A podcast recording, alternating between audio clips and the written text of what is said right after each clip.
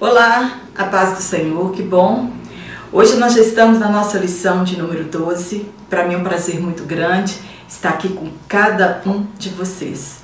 Quero agradecer o seu carinho, por você estar aqui todas as semanas, por você que tem curtido as minhas aulas, tem compartilhado as minhas aulas.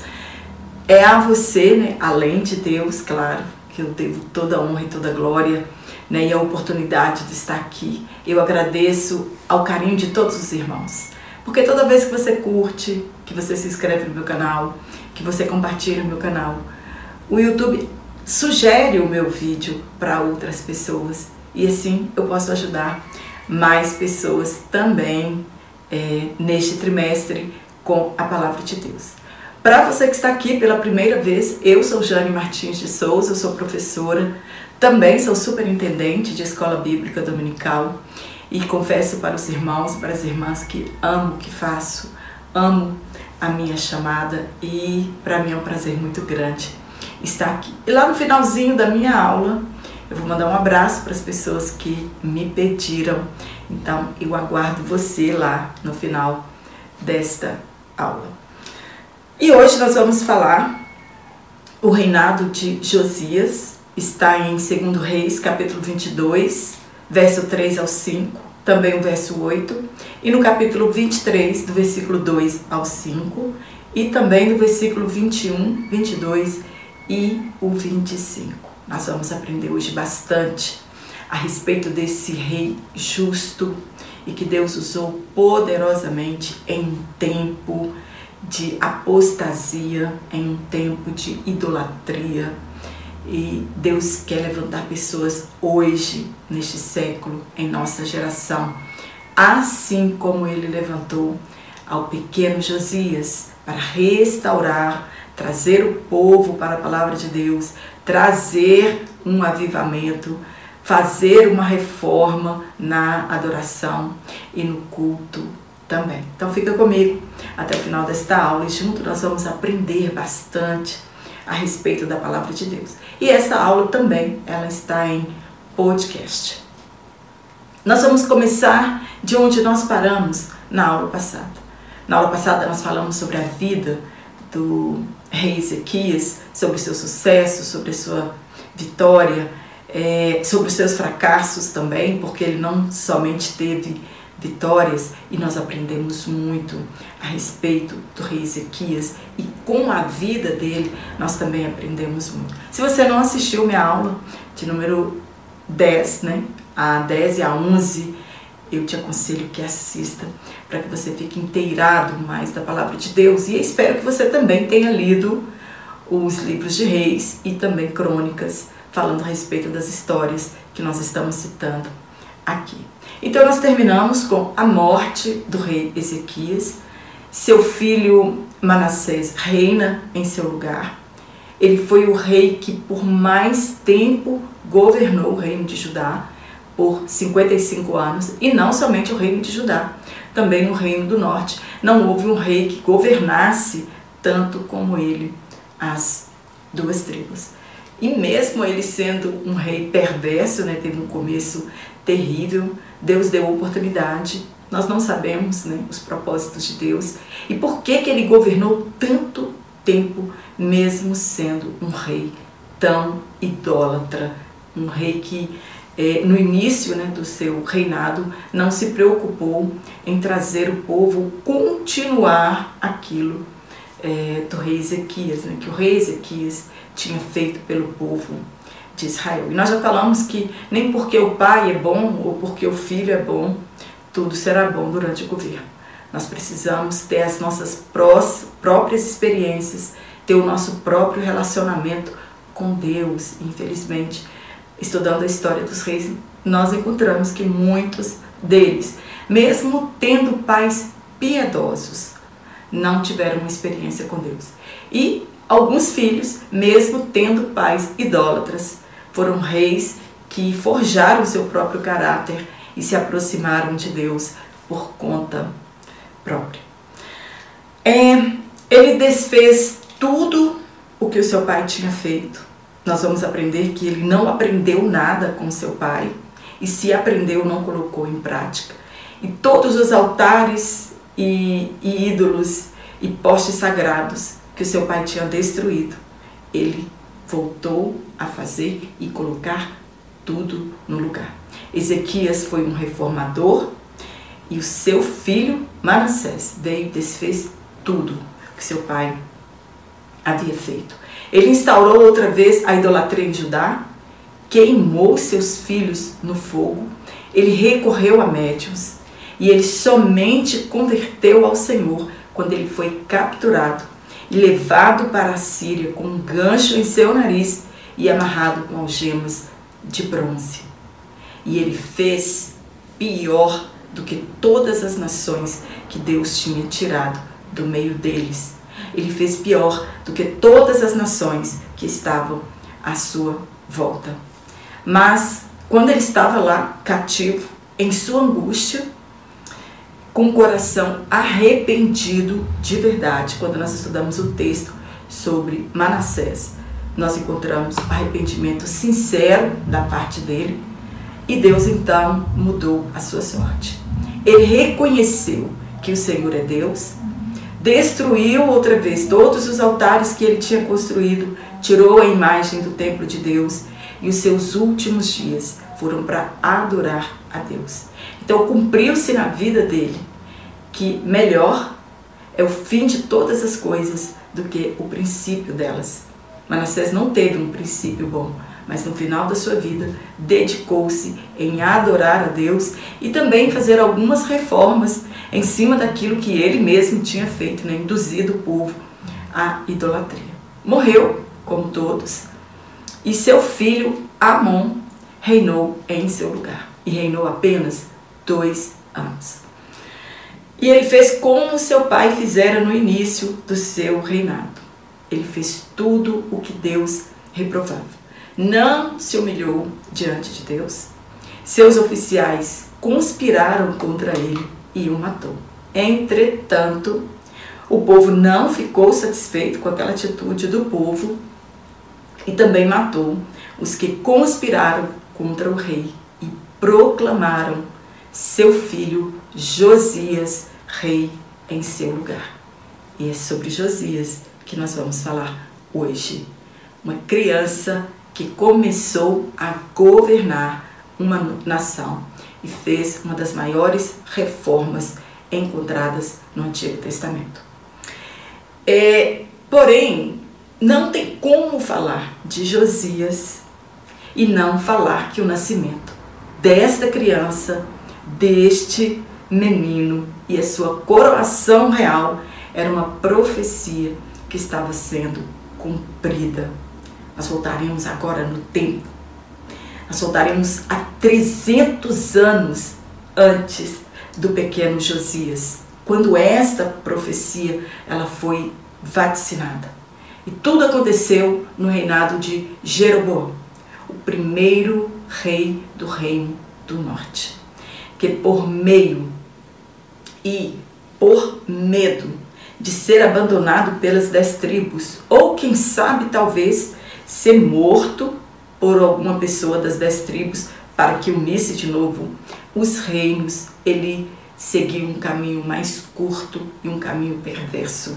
Ele escolheu o caminho da idolatria, o que Deus abominava. Então ele não queria que as pessoas fossem para Jerusalém, para o templo, para adorar a Deus. Ele teve a infeliz ideia, né? ele pediu conselhos né, para os, os sábios que estavam ali com ele naquela época, os anciãos que tinham ficado com as dez tribos.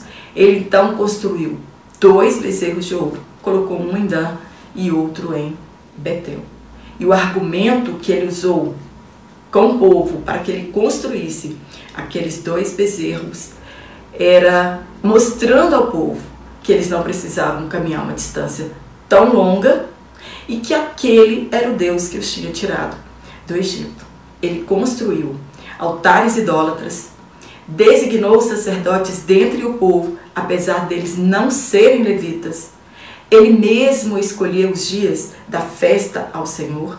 Ele oferecia sacrifícios, ele queimava incenso no altar. Então, em um dia desses, que ele, ele estava indo queimar incenso no altar do Senhor, Deus enviou um profeta anônimo para falar com Jeroboão a respeito dos seus pecados.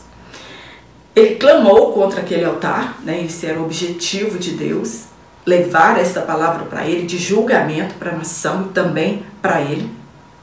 Então, ele clamou contra o altar segundo a ordem do Senhor. Abre aspas. Ó altar, ó altar, assim diz o Senhor. Um filho nascerá na família de Davi e se chamará Josias. Sobre você, né, sobre o altar, ele sacrificará os sacerdotes dos altares idólatras, que agora queimam incenso aqui. Ossos humanos serão queimados sobre você. E os séculos se passaram 300 anos. Muitos devem ter imaginado. Aquele profeta anônimo, ele blefou. Foi bom ele ter sido morto por um leão, porque a profecia dele não cumpriu mas Deus, ele vela pela sua palavra. Chegou o tempo de cumprir a promessa. Deus não atrasa em suas promessas e muito menos em seus juízos. E chegou o tempo em que Deus faria juízo contra o idólatra Jeroboão e os seus profetas falsos. Josias assume o trono. Ainda uma criança, com apenas oito anos de idade. Uma criança, literalmente. Um ano apenas mais velho do que o pequeno Joás quando assumiu o trono com sete anos de idade. Quem diria que o terrível Amon tinha um filho como Josias, que mesmo sendo criança, não seguiu os exemplos do seu pai, mas ele imitou a Davi. Ele reinou por 31 anos e fez tudo que agradava a Deus. Na Bíblia, nós encontramos Deus se declarando a algumas pessoas dizendo, abre aspas, te escolhi antes que fosse formado no ventre da sua mãe. Deus se declarando a Jeremias. Então nós entendemos que existem pessoas que foram separadas por Deus para propósitos específicos lá atrás, antes do seu nascimento. Jeremias, não sabemos há quanto tempo antes do seu nascimento Deus já o tinha escolhido para ser profeta das nações.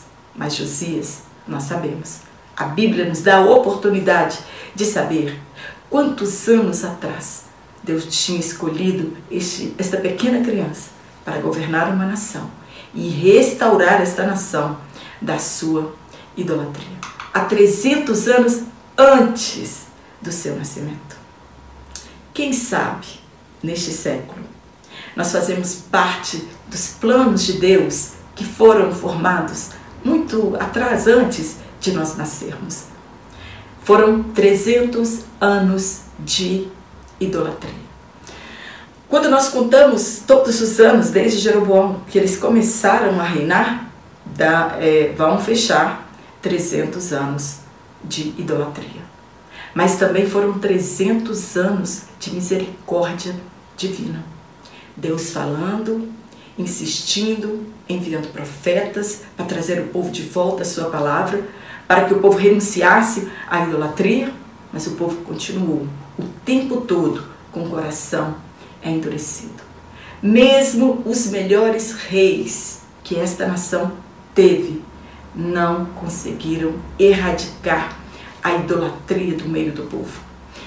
Não conseguiram erradicar a idolatria do coração do povo. Quando nós lemos né, o livro de Josias, nós vamos encontrar que ele não conseguiu. Foi uma reforma superficial. Ele mesmo tinha se voltado para Deus. Mas o povo, não. O povo estava fazendo exatamente o que o rei estava fazendo, o que o líder estava fazendo. Mas ele não conseguiu colocar isso no coração das pessoas. Ele sim serviu a Deus de todo entendimento, com toda a sua alma e de todo o seu coração. Mas o povo apenas fez o que o pequeno rei Josias tinha decretado para fazer. Ele teve Josias com 16 anos e morreu aos 24 anos. Então Josias assume o trono com apenas oito anos, mas ele não é despertado logo no início. Ele não assume o trono hoje com oito anos e ele já começa a fazer as reformas no reino de Judá. Ele era somente uma criança.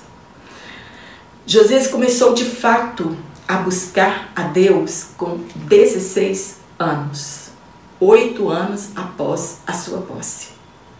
Somente 12 anos depois da posse, ele começou a purificar a Judá.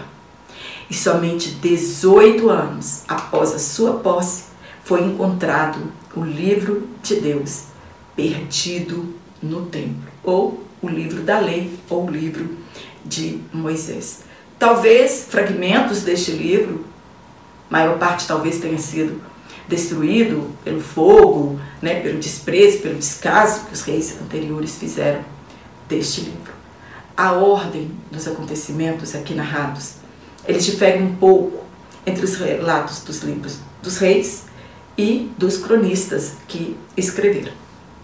Mas nós não vamos nos ater a esta ordem, nós vamos seguir aqui, como nosso comentarista colocou em nossa lição.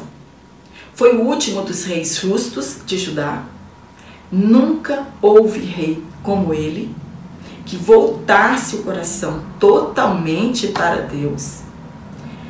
Não seremos bem-sucedidos em tudo que fazemos para Deus. Foi isso que aconteceu com Josias.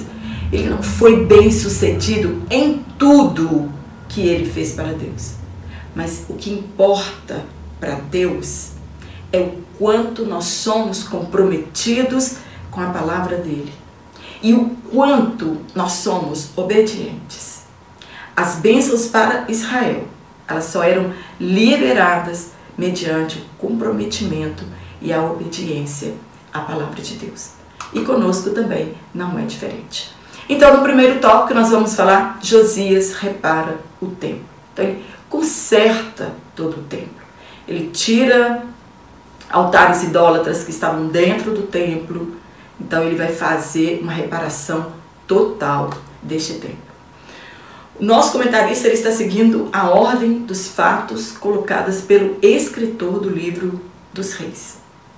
Ele suprime, né, nos 18 anos do reinado de Josias, que Crônicas relata, é, Reis de, relata com um pouco mais de detalhes do que nós encontramos no livro de Crônicas.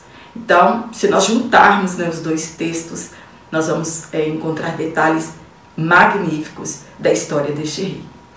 Então, foi o tempo da purificação de Judá e Jerusalém, purificação dos altares idólatras, dos postes sagrados, das imagens esculpidas e dos ídolos de metal. No primeiro ponto, abre aspas, achei o livro da lei no templo do Senhor. Abre aspas. Tomai este livro da lei e ponde-o ao lado da arca do pacto do Senhor vosso Deus, para que ali esteja por testemunha contra vós. Foi Deus que disse isso para Moisés e a cópia que os reis deveriam ter. Onde ela estava? Tantos reis perversos e idólatras que não deram nenhum valor à palavra de Deus. Os levitas, com certeza, eles devem ter escondido a arca do concerto, a arca de Deus, para que ela não fosse dada como riqueza às outras nações. E por isso o livro da lei se perdeu ali dentro, porque o livro ficava junto da arca. Quando nós não nos importamos com a palavra de Deus e nem queremos obedecê-la, ela se perde nos lugares ou no lugar mais improvável. A palavra era o testemunho de Deus contra eles é o testemunho de Deus também hoje contra nós. E em muitas igrejas, infelizmente, diversos líderes já perderam a palavra de Deus. Pregam simplesmente aqueles que eles acham conveniente. Discurso que agradam o ego, de algumas pessoas, levando, portanto, as pessoas para longe de Deus. Alguns acreditam né, que o livro está perdido ali dentro, isso são possibilidades, que ela estava dentro de alguma parede. Outros acreditam que ela estava em uma caixa enterrada no solo como pedra fundamental. O importante é que nunca é tarde para nós voltarmos à palavra de Deus. Quando nós decidimos retornar à palavra de Deus, nós sempre encontraremos a graça e a misericórdia de Deus. Ele é longânimo. Quando nós falamos desses 300 anos de profecia para ser cumprida em Josias, nós podemos observar que Deus é longânimo, que Ele é misericordioso e que Ele é benigno. Nós seremos julgados pela palavra de Deus. Ela é testemunho contra nós ou a nosso favor naquele grande dia. Agora era hora de restabelecer a verdadeira adoração. Ele ordenou que juntassem dinheiro, né, ouro, prata, cobre. O povo não foi obrigado a contribuir, diferente dos outros reis, que o povo era obrigado a contribuir. Aqui no caso de Josias, não. Josias, as pessoas contribuíam porque amavam mesmo e queriam que o templo e a obra de Deus fosse restaurada. E eles então restauraram o templo. Colocou pessoas responsáveis neste negócio, eles confiavam nessas pessoas, elas eram responsáveis é, sobre o dinheiro para é, a reforma do templo. Então ele colocou Amasa, Safã, que era o secretário, Joatão, que era intendente dos registros, e Ilquias, que era o sumo sacerdote. O templo então foi remodelado e ele mandou fazer taças novas, porque muitos dos utensílios de Deus haviam sido doados pelos seus antecessores como pagamento de é, tributo, é, de riquezas né, para as outras nações. Então ele mandou fazer taças para o serviço de Deus. E quando eles estavam lá no templo, buscando né, tesouros restantes no templo, eles encontraram o livro da lei. Eles pegaram esse livro, entregaram a Safã e ele levou o rei, o livro ao rei Josias. Mas ele usou de estratégias para falar ao rei sobre este livro. Nós encontramos outros reis que, quando o livro da lei era apresentado para ele, eles desprezavam e rasgavam o livro. Então, Safã usou de estratégias para falar com o rei Josias que ele tinha encontrado o livro da lei. Ele disse que os servos do rei faziam tudo o que o rei mandou no templo. E disse que os servos encontraram o livro da lei. E ele leu pequenos trechos para o rei Josias. Quando o rei Josias ouviu, ainda ele jovem, ele ouviu aqueles trechos. Nós acreditamos, né, os comentaristas acreditam que eles tenham lido trechos de Levítico e alguns trechos de Deuteronômio. Ele rasgou as suas vestes. Quando eles rasgavam as suas vestes, era em sinal de humilhação diante de Deus e de temor também por tudo que ele estava ouvindo que ia acontecer com eles. E talvez ele tenha ouvido Levítico 26, 1, que está registrado assim: Não façam ídolos, nem imagens, nem colunas sagradas, nem pedra esculpida para se curvarem diante dela. A obediência, ela tem recompensa, mas a desobediência também, ela tem recompensa. Quando nós lemos Levítico, capítulo 26, nós vamos encontrar né, as consequências de quem obedece e as consequências de quem desobedece os mandamentos de Deus. Então, quando ele ouviu isso, ele não tinha outra coisa a fazer a não ser se humilhar diante de Deus. O mesmo desinteresse que no passado eles tiveram pela palavra de Deus, deixando-a de lado, Hoje nós vivemos, infelizmente, a mesma coisa, a mesma situação.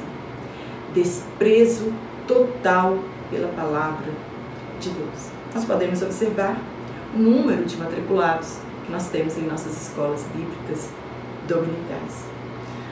O rei não se justificou, ele não buscou culpados, não colocou a culpa nos seus antecessores, simplesmente se humilhou. Ele fez a mesma oração do publicano no Novo Testamento. Muita gente fica procurando de quem é a culpa. Não foi eu, eu cheguei agora. E quando eu cheguei já estava essa bagunça toda aqui, esse, esse monte de altares, esse monte de postos sagrados, de imagens esculpidas. Ele não se importou com isso. Ele não buscou culpado. Ele confessou a sua culpa, se humilhou diante de Deus e buscou uma forma de consertar o erro que os seus antecessores fizeram. No ponto 3, entendendo a vontade de Deus. Sempre é a vontade de Deus, não a nossa vontade. O que está em primeiro plano é a vontade de Deus.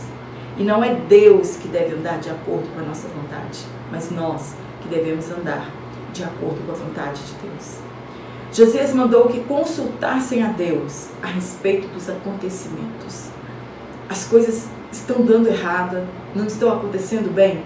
Nós precisamos buscar de Deus orientação. Por que, que as coisas estão acontecendo desta forma? Ele mandou buscar orientação a respeito do destino da nação, de seus pecados. E eles foram consultar a profetisa Ulda. Eu vou deixar um link aqui, nós já temos uma aula gravada a respeito da profetisa Ulda, então se você quiser ouvir um pouquinho a respeito da Ulda, é só você acessar o link que eu vou deixar aqui nos comentários para você assistir mais um pouquinho a respeito dessa grande mulher de Deus. E a profetisa Ulda, é, ela tinha profetas que eram contemporâneos com ela, o profeta Jeremias e o profeta Sofonias. Aí a pergunta que fica é, por que ela?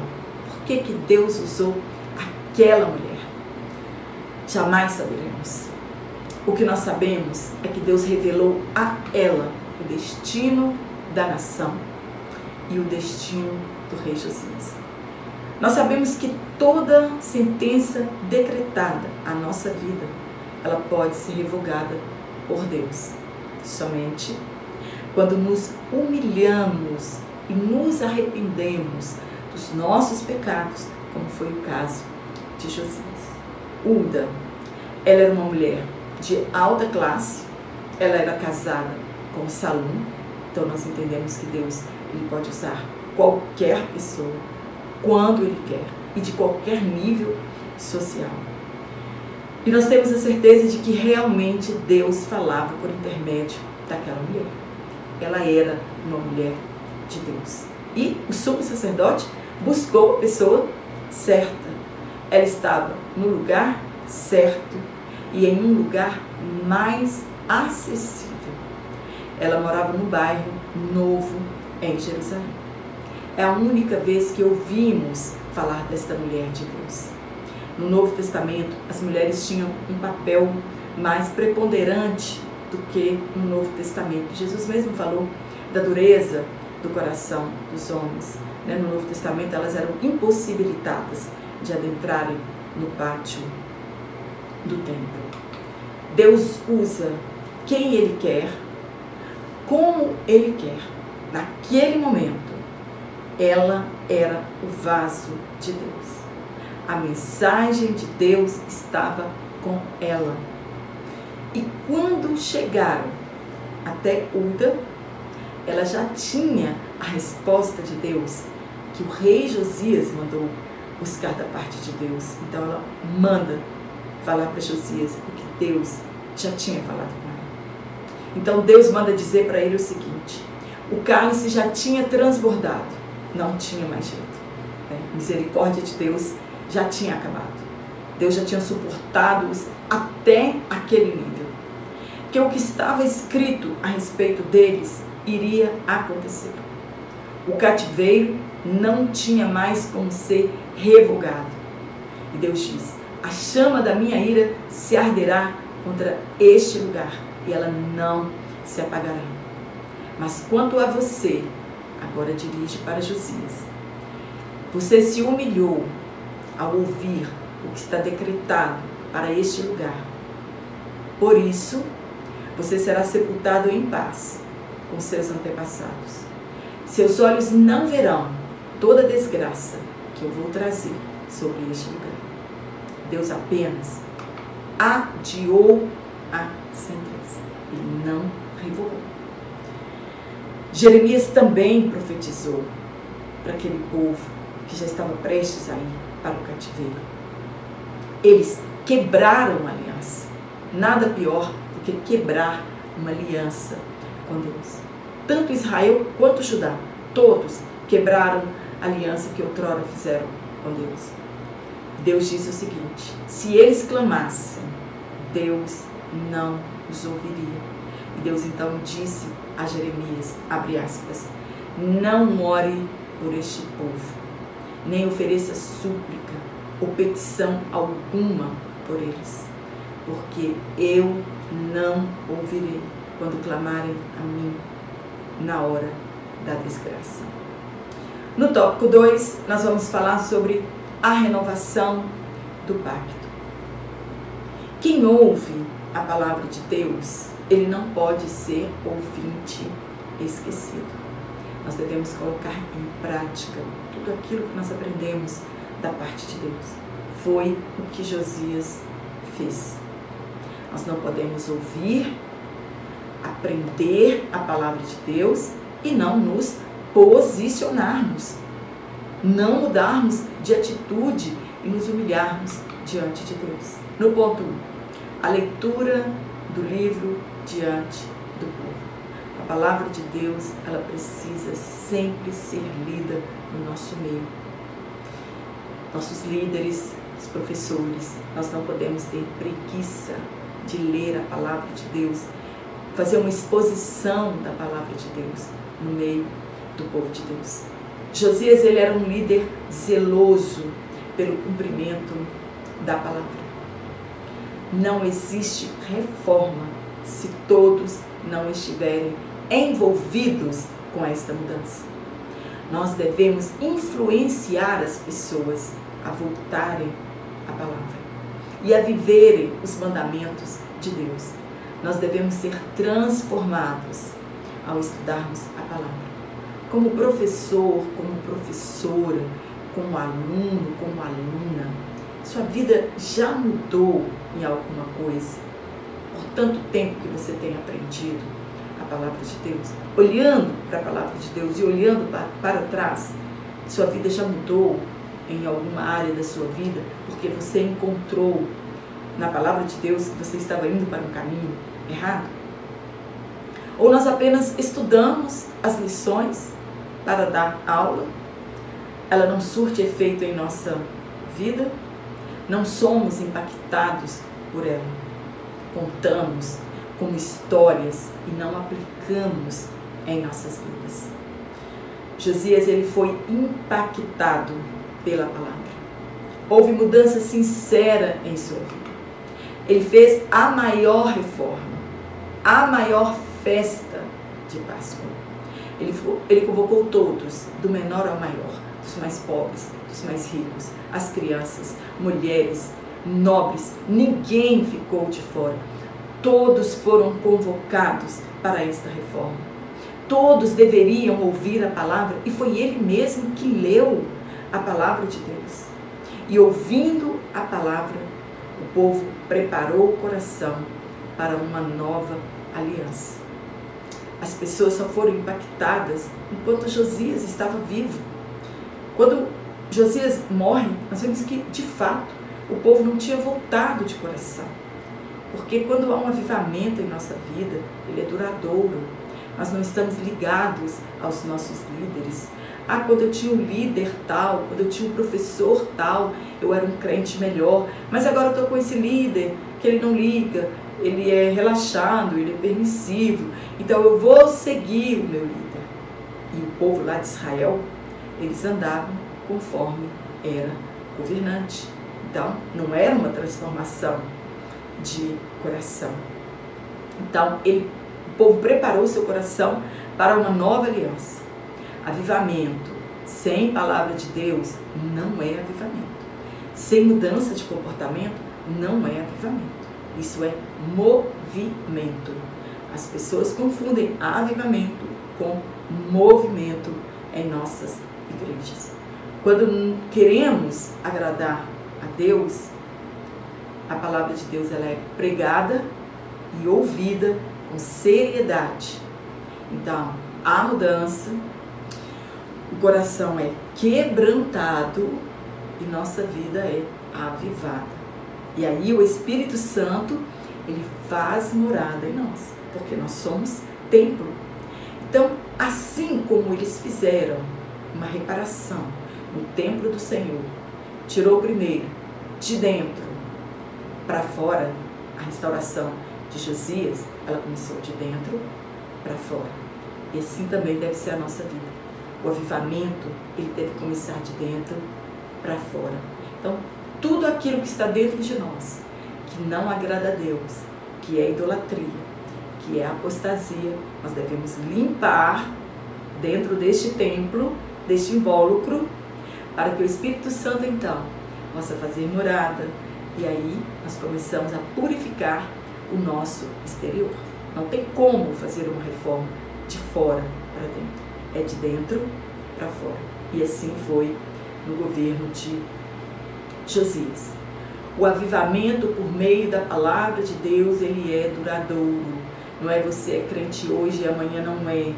Não é hoje você está fervoroso e amanhã você não está fervoroso. Né? O avivamento vindo da palavra, ele é duradouro em nossas vidas. No movimento, é assim.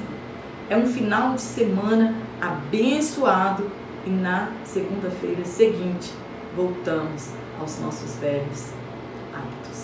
No ponto 2, a destruição dos ídolos. Chegou o tempo de cumprir a profecia. Josias fez o que nenhum outro rei fizera. Mesmo Israel tendo sido levado cativo, lá havia um remanescente naquele lugar. Deus, em sua infinita graça, por intermédio do remanescente fiel, Deus sempre faz um novo recomeço. Ele não desprezou aquele remanescente que tinha ficado em Samaria. E a reforma, ela deveria incluir os dois reinos. Ele então reconquistou parte de Israel perdida para os inimigos. Sob as suas ordens foram derrubados os altares dos Baales, ele despedaçou os altares de incenso que ficavam em cima deles. Reduziu a pó os postos sagrados, as imagens esculpidas e os ídolos de metal. Nós já aprendemos que tudo isso era levado para fora de Jerusalém, em um vale chamado é, de Cedron. E por ter colocado fogo lá, né, ficou conhecido também como Geena no Novo Testamento. Então ele os espalhou sobre os túmulos daqueles que lhes haviam oferecido sacrifícios. Todos foram contaminados. Queimou os ossos dos sacerdotes pagãos sobre estes altares, purificando assim a Judá e a Israel. Aí ele avistou um túmulo e perguntou: de quem é esse túmulo? Eles disseram: Este túmulo é do profeta que profetizou sobre você e sobre este momento de hoje. Então o túmulo deste profeta foi poupado. Ele eliminou os sacerdotes pagãos, derrubou as acomodações dos prostitutos cultuais que tinham na cidade, que ficavam no templo do Senhor. Tinham cavalos sagrados ao deus Sol, que ficava na entrada do templo. Lançou tudo fora de Jerusalém e cobriu com ossos humanos, que eram os ossos daqueles sacerdotes pagãos que tinham sacrificado na época de Jeroboão e para que ninguém os pegasse. Então, por que, que ele cobriu? Porque a cultura daquele tempo, as pessoas não tocavam em ossos humanos. Então, para que eles não pegassem aquilo outra vez, ele mandou que cobrissem tudo com os ossos daqueles sacerdotes pagãos e as pessoas não voltassem aquele monturo de lixo e levassem de novo para Jerusalém. ele queimou os ossos dos túmulos sobre o altar de Jeroboão, a fim de contaminar tudo conforme a palavra do homem de Deus que predisse estas coisas. Ele foi o único, o único rei que quis fazer isso. Tirou os altares de Dan e de Betel. Recolocou a arca em seu lugar. A arca estava perdida, né? nós já falamos que talvez os levitas tenham guardado em outro lugar para que ela não fosse levada. Então ele recoloca a arca de Deus no seu lugar. A arca nós sabemos que fala da presença de Deus. Né? Então, a presença de Deus na nossa vida, ela só volta ao seu lugar quando nós fazemos essa reparação em nossas vidas. Então Josias deu a seguinte ordem ao povo: abre aspas, celebrem a Páscoa. No último tópico nós vamos falar sobre a celebração da Páscoa. Né? Páscoa nós sabemos que significa pensar ou passagem, né? é uma passagem, sair de um estado e ir para um outro estado. É isso que significa Páscoa. Por que a Páscoa era tão importante? Por que, que ela era tão importante? Por que, que Josias celebrou uma Páscoa como não havia sido celebrada desde o tempo do profeta Samuel? Né? Ele voltou na íntegra. Nós vimos que Ezequias tinha celebrado a Páscoa, mas não como estava descrito na palavra de Deus. A Páscoa, ela era um memorial do que Deus havia feito por eles foram livres da escravidão do Egito e levados para um lugar que eles poderiam chamar de seu, um lugar que manava leite e mel. Então, era a passagem da escravidão para a liberdade com Deus. Somente depois de 18 anos de reinado foi que Josias conseguiu comemorar a primeira Páscoa. 18 anos. O que, que isso nos prova? O que, que fala conosco? Que as coisas, elas não acontecem de uma hora para outra. Não foi ele assumir com oito anos e pronto, ele já decretou. Elas não acontecem, as coisas não acontecem de uma hora para outra. Elas não acontecem no nosso tempo. Às vezes nós queremos que as coisas aconteçam de uma hora para outra em nossas vidas, em nossas vidas, né? Porque Deus prometeu, tem de cumprir rápido, tem de acontecer no nosso tempo. Se Deus prometeu, não devemos nos preocupar, vai acontecer. E foi a maior Páscoa celebrada desde os tempos de Samuel. Tinha havido um concerto generalizado, tudo como no início. A liturgia, o sacerdócio, os cantores, os guardas do templo, enfim, tudo como no início. A NVI ela descreve esta superioridade da celebração por causa de todos os cordeiros pascual foram sacrificados pelos levitas. Era uma das maiores festas celebradas por eles dentre todas. Nós sabemos que o povo de Israel, quando nós lemos Levíticos, eles tinham muitas festas. Mas haviam três festas que eles não poderiam faltar. A Páscoa, que era celebrada junto com os pães ázimos, a festa das colheitas, ou também semanas, também chamadas de Pentecostes, e a festa das cabanas, ou tabernáculo. Qual o nosso maior culto? Qual o culto mais importante que nós temos dentro do mês? Não é o culto da Santa Ceia. Ele não é um memorial.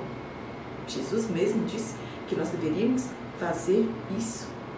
Todas as vezes nós iremos lembrar do sacrifício dele, do que ele fez por nós. Então, a nossa ceia ela é um memorial do que Cristo fez por nós.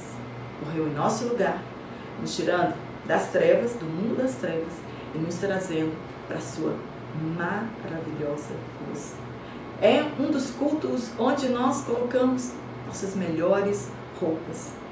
Na verdade, vira uma festa né, de desfile ou como uma festa de um clube. Muitos já perderam o sentido do culto da Santa Ceia.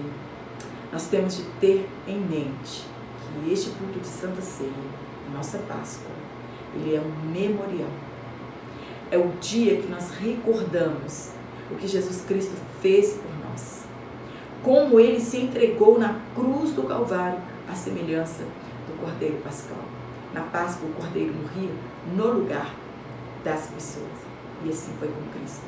É um dia de gratidão, onde nós agradecemos a Deus por esse plano de salvação tão maravilhoso e refletimos se realmente nós estamos agradando a Deus, se nós estamos sendo gratos por este presente que nos foi dado, que é a salvação, e se a nossa vida realmente está de acordo com a palavra de Deus. A pergunta é: de que forma você participa da ceia do Senhor?